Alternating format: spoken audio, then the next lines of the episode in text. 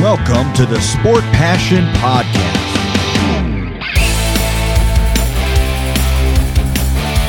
And here is your host, Lars Marendorf.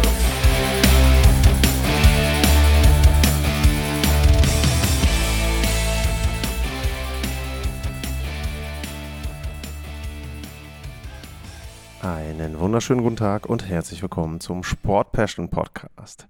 In der heutigen Ausgabe möchte ich noch einmal auf den Dezember 2022 zurückblicken und dort die Stars des Monats ehren. Bevor ich das aber mache, geht ein Dankeschön raus an Valentin Villar. Der hat mir fünf Kaffee gekauft bei buymeacoffee.com. Vielen, vielen Dank.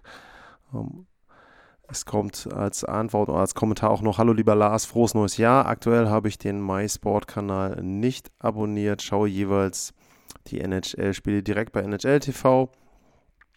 Und er hat noch eine Frage gestellt. Äh, könntest du aus deiner Sicht die U20 bewerten und was bedeutet es, wenn man einen Connor Bedard ähm, erhält? Wer aus den Top 20 Spielern hat eine Chance, unter die Top 20 zu kommen? Gehen wir davon aus, ähm, dass er da den Draft meint.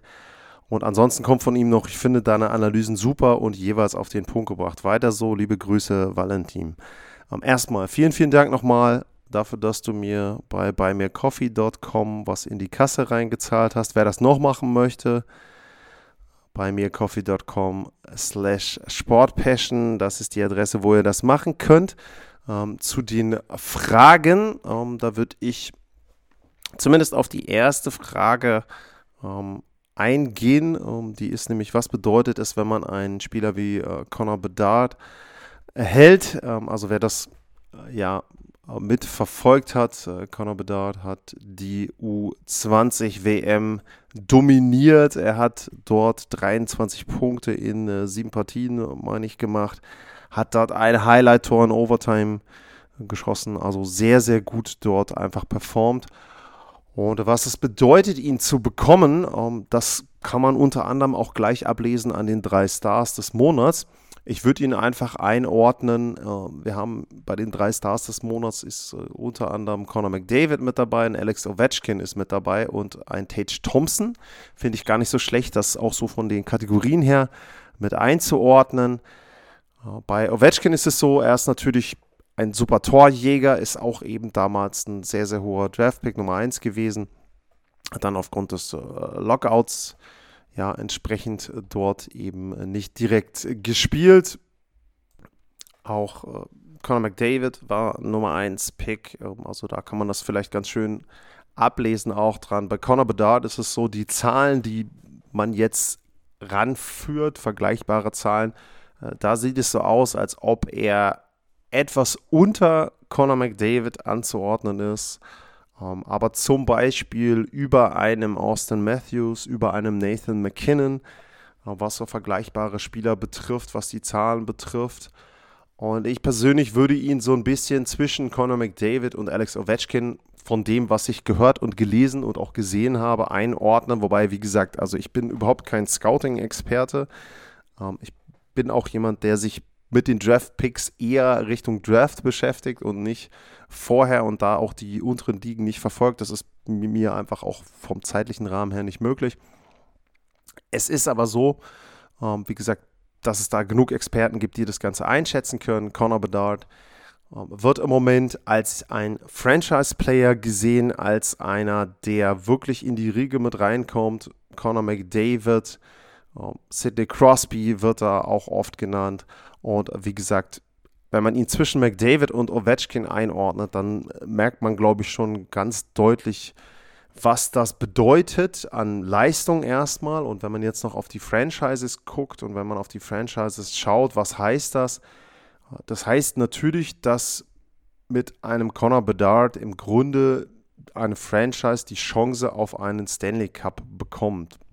Das ist natürlich auch wieder der Blick auf die Edmonton Oilers. Hat Conor McDavid diese Chance überhaupt schon gehabt? Hatte seinem, seiner Franchise diese Chance bisher ermöglicht? Kann man natürlich geteilter Meinung sein. Ich glaube aber, dass, ich sage mal, McDavid hat seinen Teil des Versprechens bisher erfüllt. Ob dann die Franchise das Ganze auch umsetzen kann, okay, aber man kommt einfach diese Chance mit einem Conor Bedard Und wenn man eben auch sieht, dann vergleichbar Sidney Crosby, Alex Ovechkin, die haben beide ihre Franchise irgendwann dort einen Stanley Cup gebracht. Und selbst wenn jetzt dann McDavid im Moment das Ganze noch nicht geschafft hat für die Oilers, trotzdem allein die Tatsache, wie er spielt, was er dem Team bringt, ich komme auf die Zahlen noch im Dezember, allein das zeigt schon deutlich, welche Qualität so ein Spieler dort eben dann einer Franchise bringt.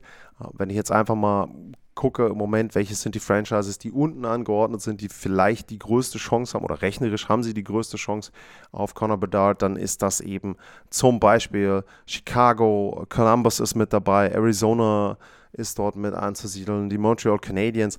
Und man muss ja einfach ganz deutlich sagen, nehmen wir jetzt mal die Chicago Blackhawks, das wäre, würde ich sagen, fast ein Idealszenario für die NHL, großer Markt. Und die würden dann einen zukünftigen Star bekommen, der eben dann in zwei, drei, vier Jahren die Franchise wieder in Richtung Playoffs führt, zu einem Titelkandidaten dann hoffentlich aus Sicht der Blackhawks machen könnte. Wäre also da schon ein Riesenszenario. Wenn man Columbus nimmt, die haben im Moment eine Graupensaison, alles läuft falsch, was falsch laufen kann. Aber wenn du einen Connor Bedard aus so einer Saison rausbekommst und plötzlich kommt der mit rein und du hast dann eben schon einen Johnny Goodrow da und Patrick Liney, der vielleicht dann auch wieder an frühere Leistungen anknüpft und ähm, dann eben dort mit reinkommt. Du hast einfach auch eine Destination dann, was auch andere Spieler betrifft. Also Johnny Goodrow ist ja jetzt schon hingegangen, aber auch andere Spieler werden schon gucken, hey, bei einem Conor McDavid, wenn ich da Flügelmann bin, ich sage jetzt mal zum Beispiel in Zach Hyman in Edmonton, ähm, der wird sich schon überlegt haben, ey, da kriege ich gutes Geld, ich spiele mit McDavid zusammen, meine Zahlen gehen hoch, ja, warum soll ich denn da nicht hingehen? Ähm, also das ist schon was, ähm, wo man eben ähm, vielleicht dann dort auch aus anderen Gründen dann attraktiver für Free Agents wird, auch für Trainer wird. Ich habe auch einen Podcast gehört, wo dann gesagt wurde, die Verbindung von, von Barry Trotz zum Beispiel, der hat eine gewisse Verbindung nach Columbus, da wurde gesagt, naja, also wir gehen jetzt nicht davon aus, dass Barry Trotz ein Trainerkandidat in Columbus ist im Sommer, nur wenn die den Draft gewinnen und wenn dann ein Conor Bedard hinkommt, dann ist es schon so, dass sich dann auch Coaches vielleicht überlegen, also ja, warum denn nicht? Warum soll ich nicht zu einem Verein gehen, wo ich weiß, dass ich einen Spieler habe, der, wenn er denn sein Potenzial erfüllt, mir ein bis zwei Punkte pro Partie äh, dort garantieren kann. Äh, da auch nochmal zurückführen zu den Prognosen. Ähm, das, was ich als letztes gelesen habe, sagt, dass Conor Bedard, wenn er denn reinkommt in die NHL, sofort ein Point-per-Game-Player ist. Und das muss man dann eben auch schon gucken. Und dann vielleicht auch nochmal der Zusammenhang, wenn man den Tage Thompson jetzt sieht, der ja im Moment sehr, sehr gut spielt und sehr, sehr gute Zahlen abliefert, der war eben am Anfang nicht so ein Spieler. Also da sieht man schon, Conor Bedard ist in einer Klasse von Spielern, die eben nur alle fünf, vielleicht eher alle zehn, vielleicht auch eher alle 20 Jahre in die NHL reinkommen, wenn man das Ganze betrachtet. Also er ist da schon in sehr, sehr exklusiver Gesellschaft und dementsprechend kann er da sowohl für eine Franchise als auch für die Liga viel verändern. Wie gesagt, kommt er in einen Markt zum Beispiel wie Chicago rein, ist das natürlich extrem gut für die NHL. Nicht, dass ich jetzt sage, die werden den Draft fixen oder so etwas, aber das wäre halt einfach ein sehr, sehr gutes Szenario. Einfach nur aus Marketing- und TV-Gründen. Ne? Also alle Columbus-Fans, alle Montreal, Arizona-Fans. Ne? Also bitte äh, ne, nicht falsch verstehen. Arizona zum Beispiel kurz erwähnt. Da ist es natürlich auch wieder so ein Punkt. Ich bin ja jemand, der sagt, Arizona funktioniert nicht, die Franchise funktioniert da nicht und vielleicht sollte man wirklich mal drüber nachdenken, die woanders hin zu äh, verlegen. Allerdings, wenn du eben dann einen Conor Bedard hast, dann hast du natürlich wieder ein großes Argument, um dort Tickets zu verkaufen. Inwieweit das funktioniert, kann ich dir nicht sagen, äh, ne, kann ich euch nicht sagen im Moment, weil äh, ich weiß halt nicht, ob dann plötzlich die Fans dort entstehen in Arizona oder die Leute dann sagen, okay, dann gehe ich eben hier hin, weil ich dann nicht weiß, ob die überhaupt einordnen können, ja, der macht halt ein bis zwei Punkte pro Spiel, ja, ist okay und die sind jetzt auch vielleicht kommen in die Playoffs, aber macht dann das Eishockey attraktiver für die Zuschauer in dem Markt? Weiß ich nicht. Aber wie gesagt, er ist jemand, der kann wirklich viel, viel verändern für Vereine, für die Liga selber auch. Und dementsprechend wird das schon sehr, sehr intensiv, glaube ich, dort beobachtet werden, wo er hinkommt. Und das wird dann auch sicherlich ein Markt, der sehr attraktiv wird aus vielerlei Gründen und für vielerlei eben Aspekte, Spieler, Trainer, Fans, hoffentlich dann eben auch. Also das mal kurz, um die, auf die Frage einzugehen, zu den anderen Spielern von der U20 kann ich im Moment nicht so viel sagen. Ich habe auch nicht extrem viel davon gesehen. Ähm, wie gesagt, ich versuche die NHL äh, so weit zu verfolgen und, und man hört auch so ein bisschen, ich bin auch immer noch angeschlagen. Also von daher leider habe ich da nicht extrem viel gesehen. Das aber als kurze Einschätzung zu Connor Bedard. Dann kommen wir zum Dezember und wir legen mal los mit dem Rookie des Monats. Das ist Piotr Kochetkov von den Carolina Hurricanes. Und bei den Carolina Hurricanes ist es so, die hatten einen sehr guten Dezember. Kochetkov selber hat in acht Spielen keines in regulärer Spielzeit verloren. Sieben Siege dabei, hatte einen Gegentorschnitt von 1,63. Er hatte eine Fangquote von 93,9% und es ist so, dass er Andy Runter und Frederik Andersen da sehr, sehr gut vertreten hat und dass es eben da wirklich so ist, dass sie da mittlerweile einer der Titelkandidaten sind, obwohl sie in den letzten Spielen dann ein bisschen jetzt geschwächelt haben, habe ich selber auch gesehen, äh, wo sie gegen Columbus da verloren haben, aber ähm, grundsätzlich ist es schon so, dass die Carolina Hurricanes sehr gut in Form gekommen sind und Kochetkov war einer der Hauptgründe dafür. Ähm, bei den äh, Torhütern, muss ich sagen, hat er ja nicht so wirklich äh, Konkurrenz, ähm, beziehungsweise ähm, man muss schon sagen, Logan Thompson, ähm, der hatte ja auch im äh, November genau die Ehrung bekommen als Rookie of the Month.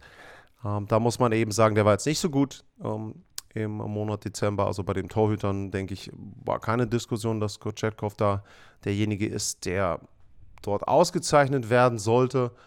Und ähm, hat übrigens noch zwei Shutouts auch. Äh, nee, was hat er gehabt? Zwei Shutouts. Doch, er hat zwei Shutouts ähm, gehabt im Monat. Also dementsprechend da auch ähm, sehr, sehr gut äh, unterwegs gewesen. Und ähm, was man eben auch sagen muss, wenn man jetzt auch auf die Skater guckt, da war jetzt auch keiner wirklich herausragend. Äh, Mason McTavish von ähm, den Ducks war derjenige, der hatte die meisten Punkte, ähm, hatte neun Punkte.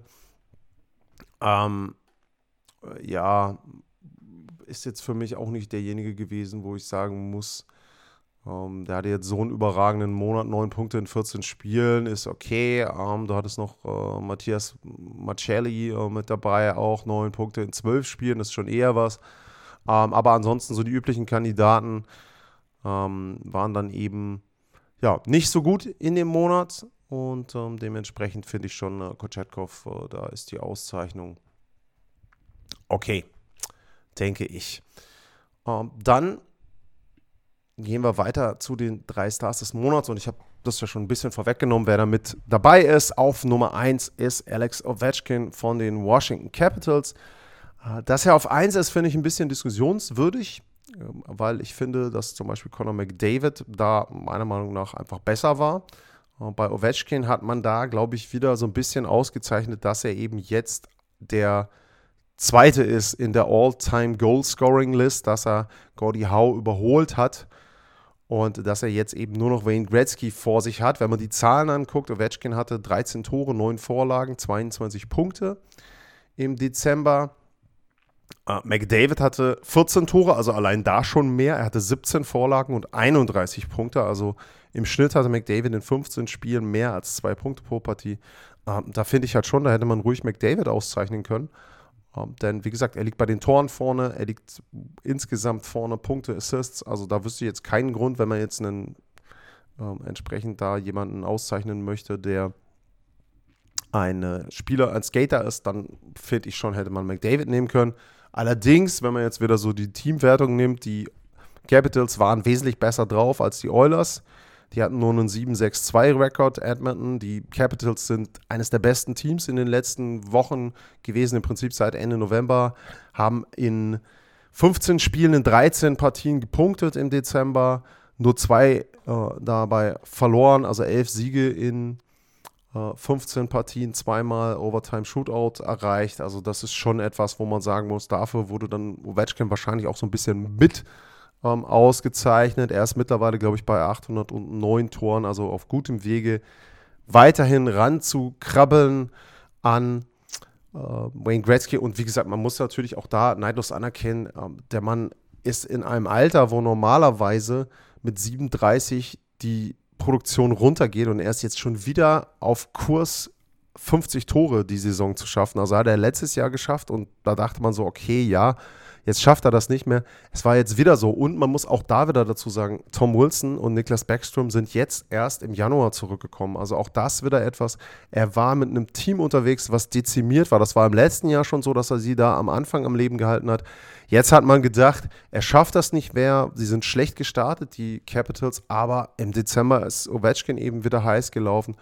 Und irgendwo, immer wenn man denkt, man schreibt ihn ab, man schreibt die Capitals ab, dann kommen sie wieder. Also da sehr, sehr gute Leistung von ihm im Dezember. Ja, McDavid habe ich was dazu gesagt. Persönlich extrem gut wieder unterwegs. Der ist auch dabei, ähm, Rekorde zu brechen. Er ist der dritte Euler, der mehr als 30 Punkte pro Monat hatte. Ein gewisser Wayne Gretzky hat das 30 Mal geschafft. Der war gar, anscheinend gar nicht so schlecht. Und Yari Kugi hat das zweimal geschafft in der Geschichte der Oilers. Aber äh, McDavid ist jetzt eben der dritte, äh, der sich da ja, ähm, der sich da ähm, einträgt. Und ähm, er war der schnellste in 27 Jahren NHL, also in den letzten 27 Jahren, der die 70-Punkte-Marke in einem Monat erreicht hat. Also Wahnsinn, was er diese Saison wirklich da hinlegt, irgendwie on pace für 150, 160 Punkte. In der Spielzeit, der letzte, der 160 geschafft hatte, war Mario Lemieux, 95, 96.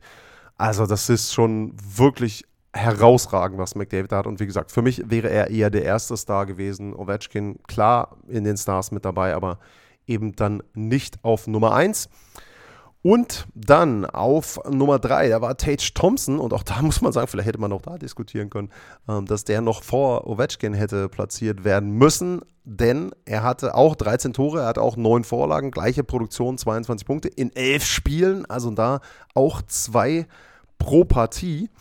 Und die Buffalo Sabres, die sind plötzlich wieder zumindest in Schlagdistanz so ein bisschen zu den Playoff-Plätzen. Acht Siege hatten die, zwei Niederlagen, einmal Overtime-Verlängerung im Dezember. Und wie gesagt, Tage Thompson war derjenige, der da natürlich äh, dafür gesorgt hat, dass sie das schaffen. Unter anderem hatte er gegen die Columbus Blue Jackets fünf Tore in einem Spiel, davon vier allein im ersten Drittel, fünf Punkte insgesamt in dem ersten Drittel. Also er hatte sechs Punkte in der Partie.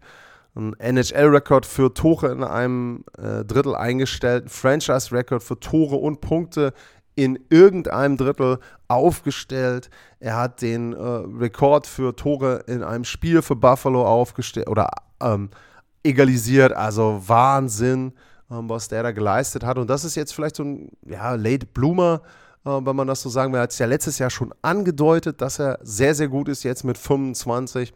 Und wie gesagt, nochmal zurückzukommen zu Conor Bedard. Das, was Tage Thompson jetzt teilweise zeigt, sowas kann man von Conor Bedard wohl eher in den ersten ein, zwei, drei Jahren erwarten, als dann eben später und mit 25, sondern bei dem kann man das dann mit 18, 19, 20 erwarten. Und das ist eben schon etwas, was, glaube ich, dann deutlich macht, welche Klasse ein Conor Bedard für sein Team dann eben schon direkt aufs Eis bringt. Das war's für heute mit dem Blick auf den Dezember. An der Stelle nochmal, wie gesagt, vielen Dank für alle, die, die irgendwie in die Kaffeekasse einzahlen. Vielen Dank, wenn ihr den Podcast bewertet, wenn ihr ihn abonniert. Ich bin auch bei Spotify, sind die Zahlen, glaube ich, auch über 200 Abonnenten hochgegangen. Also egal, wo ihr den Podcast hört, ich freue mich darüber. Macht mir richtig Spaß, da auch die Community dort weiter wachsen zu sehen.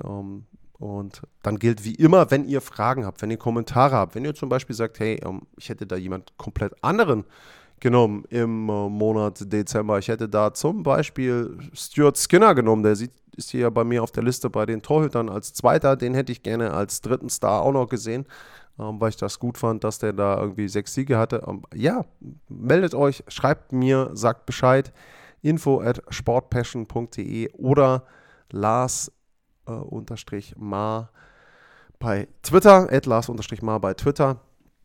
Und dann könnt ihr gerne mit mir in Kontakt treten. Das war's für heute. Vielen Dank fürs Zuhören und bis zum nächsten Mal. Tschüss.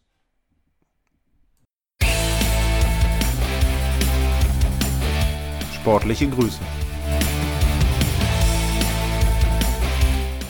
Das war's, euer Lars.